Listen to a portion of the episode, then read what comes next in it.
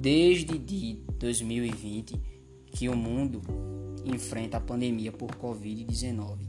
E a educação, nesse tempo pandêmico, ela teve que se transformar. Saímos de um meio presencial e passamos para um meio online. Estávamos acostumados com cadeiras enfileiradas, com a sala física, com o professor dando aula em quadro e passamos para um modo digital, modalidade EAD, em que o professor fica na sua casa, o aluno fica na sua casa, evitando o contato e evitando também o contágio pelo coronavírus. Dados recentes mostram que cerca de 90% dos professores nunca trabalharam com ensino remoto antes. Então, isso é um impasse enfrentado pelos professores. É necessário que eles passem por capacitações para que eles possam entender e usar os recursos digitais ao seu favor.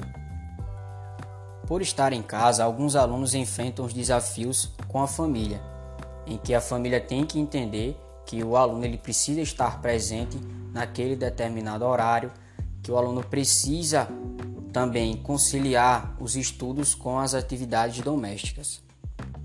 A falta de uma internet de qualidade também é um problema enfrentado pelos professores e pelos alunos.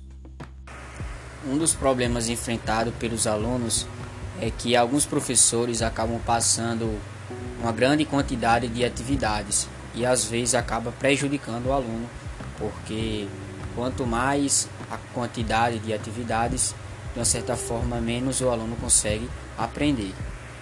Os alunos da rede pública enfrentam grandes desafios, uma vez que grande maioria deles não tem os recursos tecnológicos ao seu favor. Então, cabe ao governo desenvolver práticas para que esses alunos tenham acesso às aulas. É, alguns estados disponibilizam formas diferentes de terem acesso a essas aulas.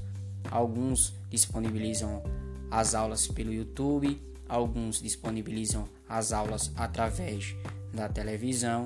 Então, diferentes, diferentes realidades.